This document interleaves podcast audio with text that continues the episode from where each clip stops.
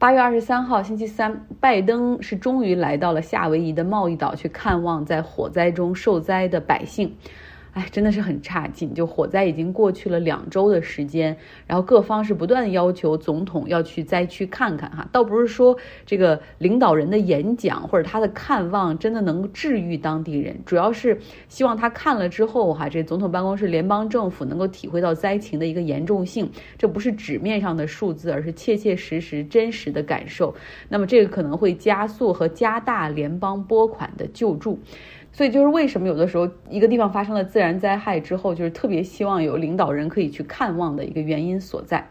那那在拜登一开始不去有原因哈，他他的团队认为说火灾发生之后，那是一个重要的搜索幸存者的，那是一个重要的搜索幸存者的窗口时间，再加上这个贸易岛上的拉哈纳地区的基础基础设施也基本上是瘫痪的状态，总统的到访在那个时候会给当地添乱。但是足足两周过去了哈，这个拜登好像还是没有去意。然后他在大卫营地招呼了日本首相和韩国总统之后，就直接和他的家人，就包括他妻子还有儿子、什么孙子孙女一起飞到了太浩湖，开始为期一周的休假。呃，也不知道是因为批评的声音太大了，还是考虑到行程方面，还是这样，在太浩湖 Lake Tahoe 它距离夏威夷稍微近一点的考虑，所以拜登在周一的时候就暂停休假，然后从 Lake Tahoe 乘坐空军一号来到了贸易岛。也就是说，他先去休假，然后休着休着假，然后又去了这个贸易岛哈，然后这是让人觉得并不是专程前往贸易。他总共呢，在这个拉哈纳受灾的地区以及贸易岛上停留了。仅仅只有六个小时，然后又返回到了 Lake Tahoe 继续休假，所以让人感觉真的是诚意不足哈。所以有时候你看这个一个国家的这个总统的行程太过于透明，真的是让人看得一清二楚，呃，会受监督。但是有些时候他做的不好的时候，真的会很招致反感。那尤其是二零二四年总统选举哈，这个箭在弦上，拜登就这样不管不顾哈，怪不得共和党那边就会觉得拜登特别的 beatable，就是他完全可以击败，哪怕是川。不上来，呃，稍微找一个靠谱的候选人上来，呃，都可以去击败拜登哈。OK，在贸易岛上的拉哈纳地区，拜登和州长的陪同之下，他们是乘直升飞机在在空中俯瞰了受灾情况，啊，以及城镇的废墟。之后，他们又换交通工具哈，然后又做了这个车队，呃，就就有很多百姓在车队的这个沿路举着牌子，就是 Do more to help，政府应该做的更多。然后还有人很气愤哈，就是对于车队直接竖出了中指。竖中指的原因是在上周的时候，这个拜登在接。受媒体采访的时候，面对记者问说：“为什么联邦政府对于贸易的这边的，就是援助这么少，而且这么慢？”拜登就回复了一个 “no comments”，呃，无可奉告，招致了很大的这 backlash，很大的反弹。之后，白宫的新闻官就解释说：“啊，拜登之所以说 no comments，是因为他根本没听清楚这个问题啊，并不是说这个不关心夏威夷这边。”其实别忘了，夏威夷这场大火总共是造成了一百一十人死亡，这是至少哈，因为还有八百五十人失踪。那这个，所以死亡人数很可能会继续上升，这是一个非常非常大的灾难。除了这么多人丧生之外，还有两千两百栋的房屋被烧毁，这其中包括大量的商铺、画廊、住宅、小商业、图书馆、学校、文化中心、历史遗迹等等哈。然后现在这些很多百姓其实自己也知道的，他们其实无力以现在这个价格以及自己的这种经济状况来说，可能无力再去重建那些被烧毁的。房屋，然后接下来肯定就是那种大的商业或者酒店、度假村或者大的住宅公司进入哈，然后把他们的这些地给买下。所以甚至在网上还有这种就是言谣言哈，谣传说是因为那些开发商想开发那些地方，所以干脆放火，然后让他们这个火灾把那儿毁于一旦。因为平时买地他们也也不会卖等等。当然这个是没有任何根据的谣言哈。那拜登和妻子 Jill 他们是沿着被烧毁的满是废弃。汽车的公路，然后步行了几百米来看受灾的情况，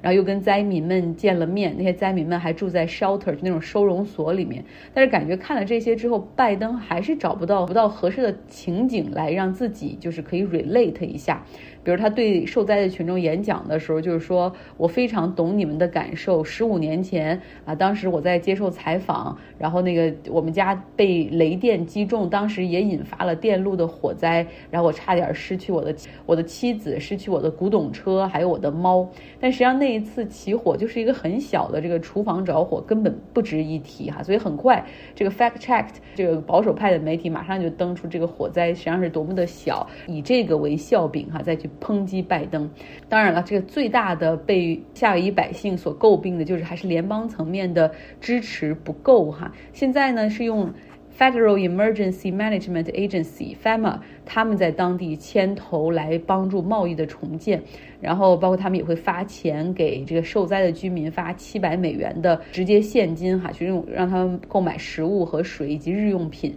那现在有五千人是登记领取，然后另外呢还直接向百姓发放食物、水、毯子，以及帮助他们安置酒店和临时的这个安顿。住所等等，这个 FEMA 这个机构还在当地，还在夏威夷派出了一千人在地面上帮助安排和协助，然后另外还提供了低息贷款帮助重建和修缮，但这远不能够满足当地的要求。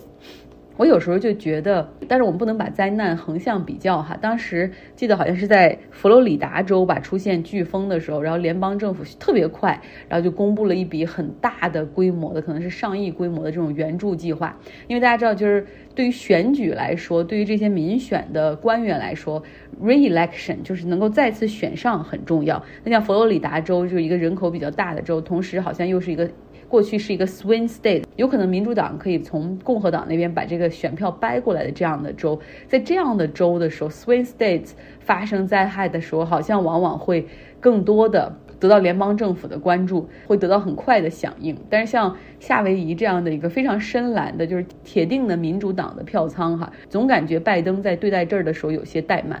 来关注一下泰国的情况，因为咱们不能只喜欢吃泰国菜，想只想去泰国旅游或者养老，但是对泰国的政坛一无所知，对不对？那有两个大事件几乎是在同一天哈，在周二的这一天发生了，一个是流亡海外十五年的前总理他信返回了泰国，他乘坐私人飞机抵达曼谷之后被警方带走，因为他流亡海外的那些年，然后还查出了一些什么他贪腐的一些罪名哈，然后他现在。在他缺席审判的情况下，他他被判有八年的刑期在身上，所以他一回来就被警方带走了。但是呢，外界普遍猜测就是他性敢回国哈，这说明在回国之前他。他的这个团队或者他的这个党派可能和官方达成了某种协议，他的刑期应该会比较短，或者是那种象征性的。那第二个大事件就是在他信返回泰国仅仅几个小时之后，泰国的议会就举行了总理选举。我们之前跟踪过泰国大选，哈，这泰国大选，